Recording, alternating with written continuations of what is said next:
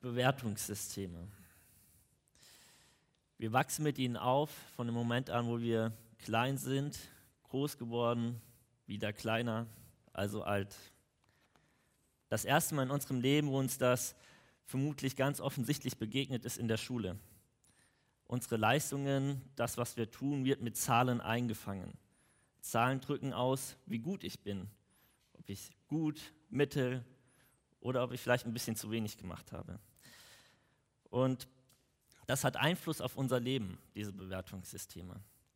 Wenn ich gut in der Schule war, dann kann ich an irgendeinem Punkt studieren und ich muss mir nicht groß Gedanken machen, wo und welches Fach, sondern ich komme da einfach rein. Aber das ist nicht das Einzige, was wir bewerten. Die Klamotten werden bewertet, vielleicht die Geschenke, die unter Weihnachtsbaum liegen, vielleicht wie sauber das Haus ist, wo man zu Gast ist. Fast alles kann Gegenstand von Bewertung werden. Und das gilt auch für uns in Gemeinde. Ist die Predigt, die ich heute halte, ist die gut? Wird vielleicht am Mittagstisch diskutiert. Oder die Theologie, die wir haben, ist die gut? Ist die richtig? Ist die angemessen? Auch in Gemeinde gibt es Bewertungssysteme. Und dieses ständige Bewerten von unserem Leben führt uns manchmal zu der Frage, dass wir darüber nachdenken, ist das Leben, das ich lebe, ist das lebenswert? Und manche sind auch mit diesem Gedanken gestorben, dass sie auf ihr Leben zurückgeblickt haben und sich gefragt haben, war das Leben, das ich gelebt habe, war es das lebenswert? Und ein Beispiel, was aktuell in China ausprobiert wird, ist ein riesiges, ein gigantisches soziales Bewertungssystem. Noch kann man sich dafür freiwillig anmelden und dann wird aber alles getrackt. Also von dem, was ich zum Essen kaufe, wie viel Sport ich mache, ob ich das Fahrrad nehme, das Auto oder die U-Bahn, wann ich meine Bücher in der Bibliothek ausleihe, alles wird aufgezeichnet und bewertet. Und wenn ich mich da angemeldet habe, dann habe ich ein Konto. Und auf dieses Konto bekomme ich Punkte. Wenn ich meine Steuern rechtzeitig zahle, dann geht es eine Stufe hoch. Wenn ich meine Bücher rechtzeitig zurückgebe, geht es noch höher. Wenn ich aber naja, die Bücher zu spät zurückgebe oder die falschen Sachen kaufe in einer zu großen Menge, dann geht es wieder runter.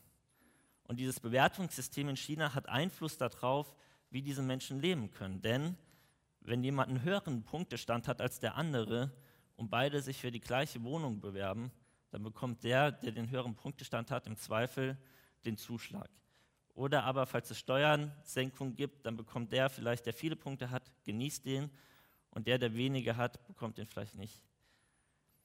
Das ist alles noch ein Experiment, aber vielleicht denkt man sich, naja, ist ja schon gar nicht so verkehrt, oder? Also gute Dinge sollen belohnt werden und das, was, naja, was nicht so gut ist, da muss man vielleicht auch mal irgendwann die Konsequenzen für spüren.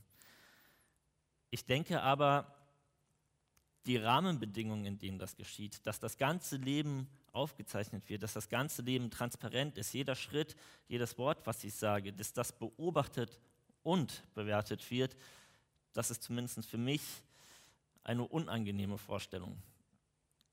Und das Ding ist, das haben wir ja nicht nur in solchen Bewertungssystemen, sondern wir kennen das auch, oder ich kenne das auch aus religiösen Systemen, in der Gottesvorstellung. Wie stelle ich mir Gott vor? Ist Gott jemand, der mich ansieht, der immer auf mich drauf guckt, der mich durch und durch bewertet. Vielleicht kennen einige von uns dieses Lied, Pass auf, kleines Auge, was du siehst, denn der Vater im, Himmel, denn der Vater im Himmel blickt herab auf dich. Pass auf, kleines Auge, was du siehst.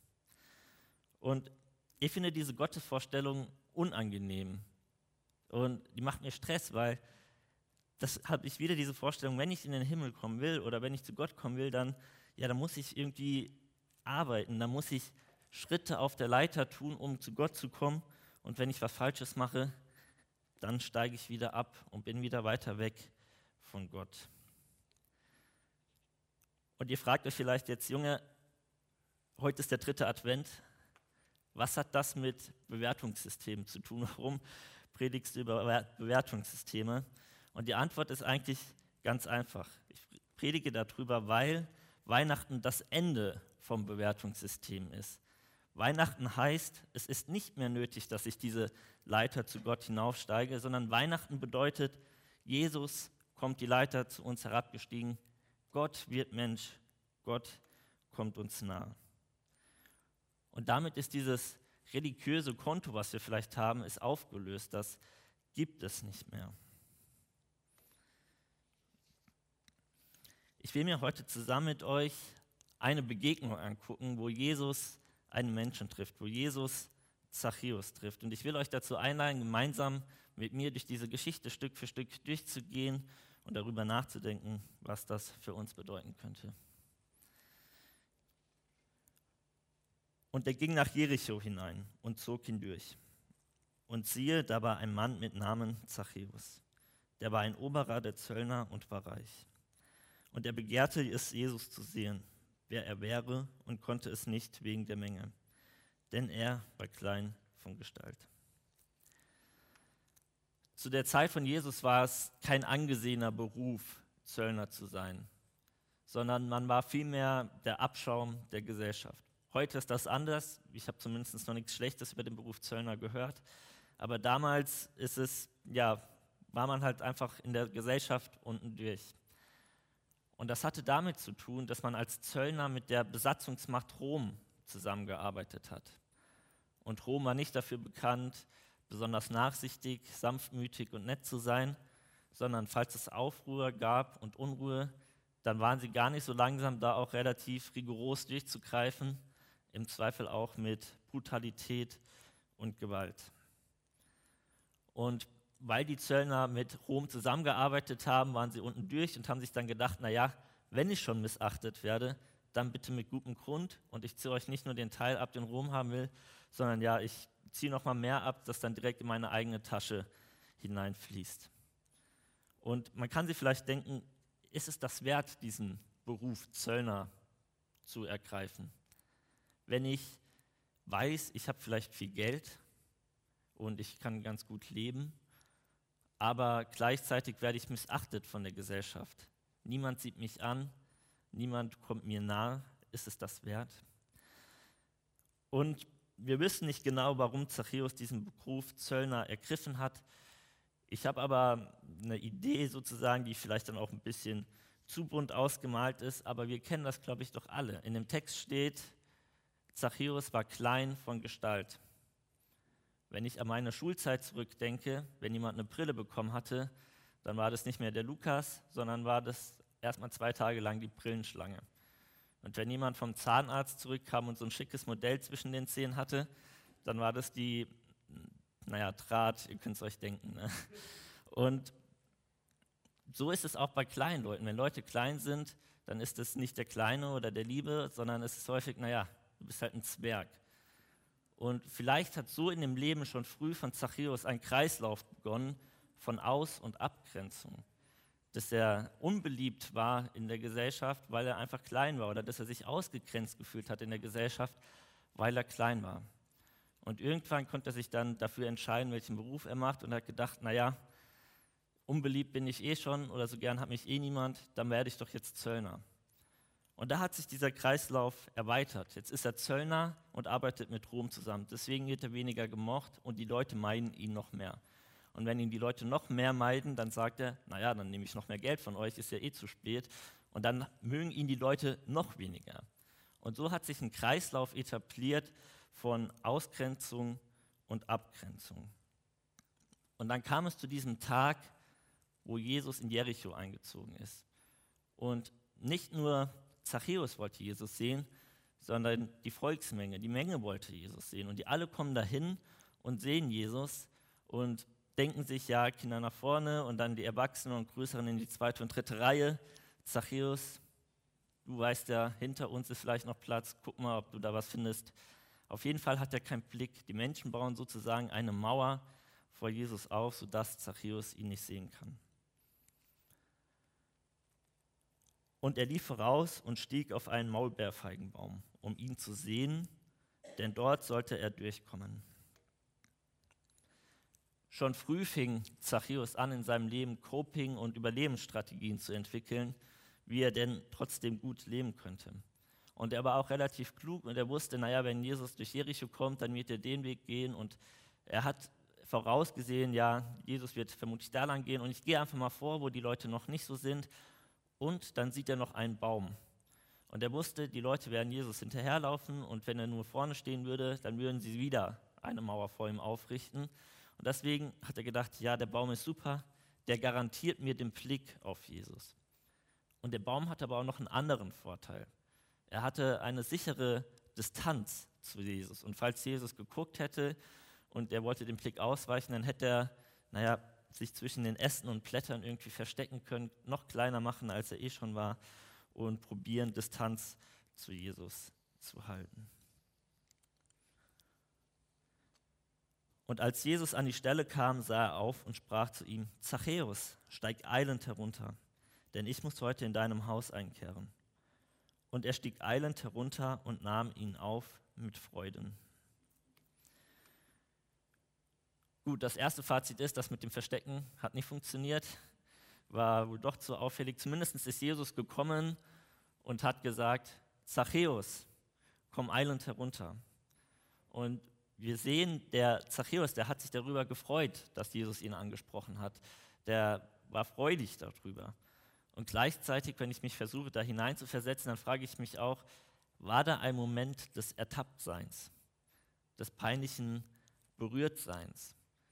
Ich meine, wenn ich mir vorstelle, wie ich einen Baum runterkletter, da ist es nicht immer ganz elegant. Und wenn man jetzt nicht so groß ist, dann ist es vielleicht noch weniger elegant. Aber Zachäus freut sich. Vielleicht hat er sich auch gefragt, was will dieser Jesus von mir? Ich habe zwar viel gehört, was in der Gesellschaft schon über ihn gesagt worden ist, aber was über einen Menschen gesagt wird und wie es dann wirklich ist, das sind ja manchmal unterschiedliche Paar Schuhe. Und auch wenn wir heute in die Kirchengeschichte gucken und auch wenn wir, oder ich, zumindest wenn ich auf mein eigenes Leben gucke, dann gibt es Momente, da war ich nicht das beste Zeugnis für Jesus.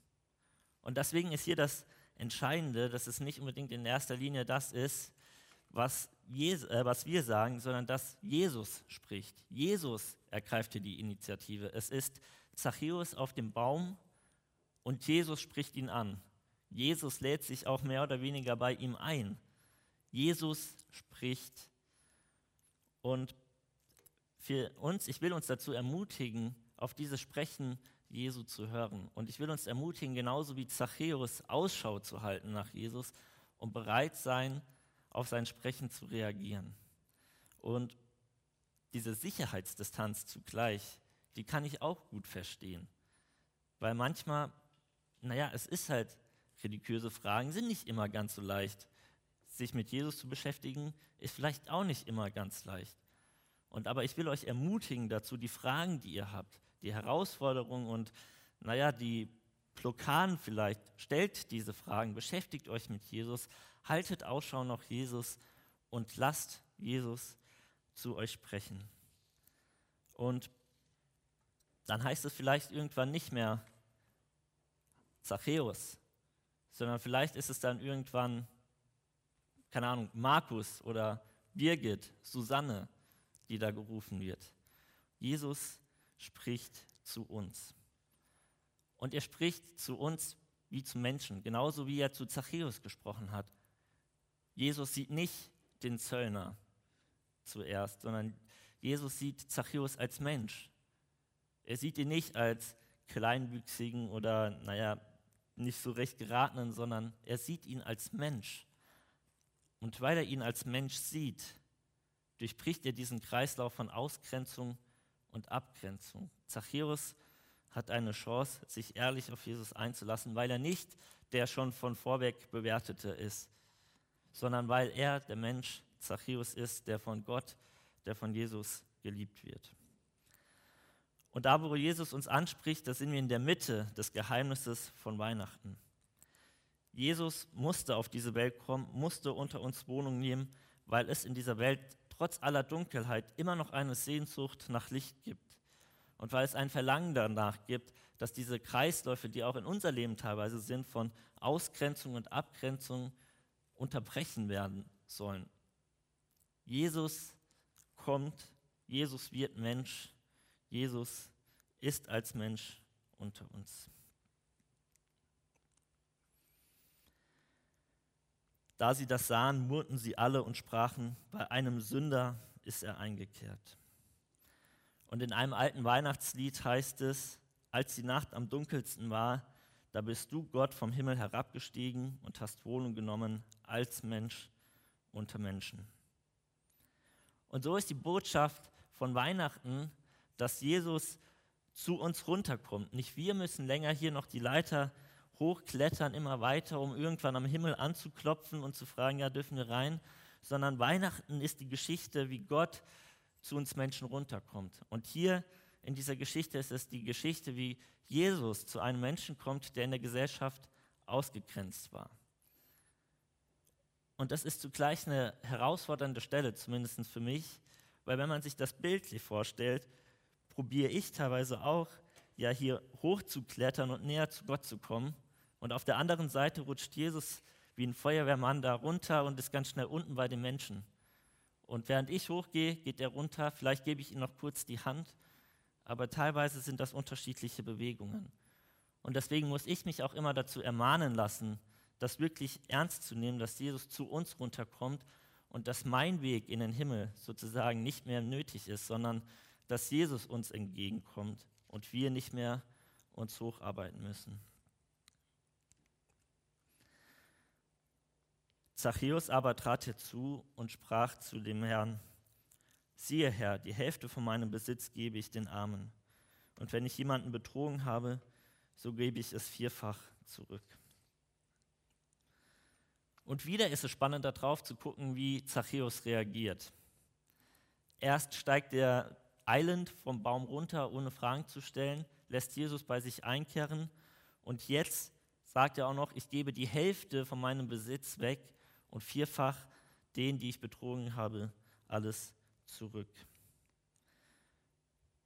Und das Besondere an dieser Geschichte ist, dass hier nicht die Frage von Jesus kommt, naja, ich bin jetzt bei dir eingekehrt und dir ist schon klar, Hand aufs Herz, ne?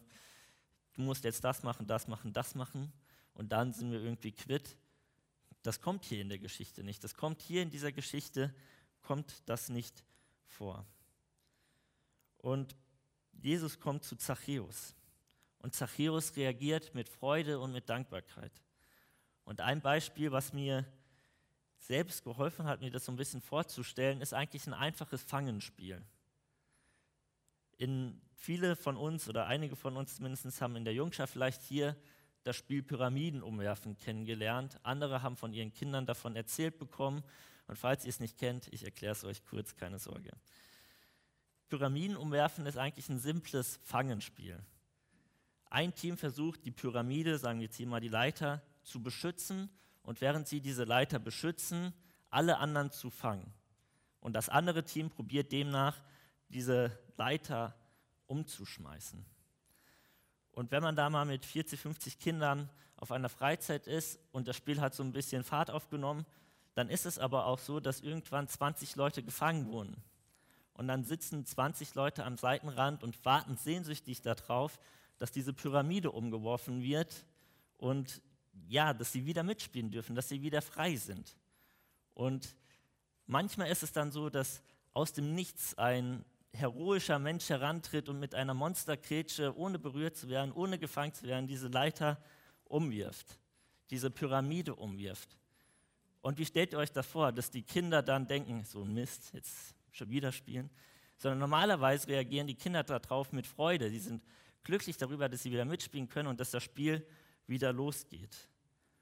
Und so machen, machen wir schon in unserer Kindheit teilweise, wenn wir so einfache Fangspiele, Erfahrungen, wo wir Befreiung mitbekommen. Und gleichzeitig hat das Bild eine Grenze. Denn Jesus ist in dem Sinne nicht der heroische Kretscher, das wäre zu wenig.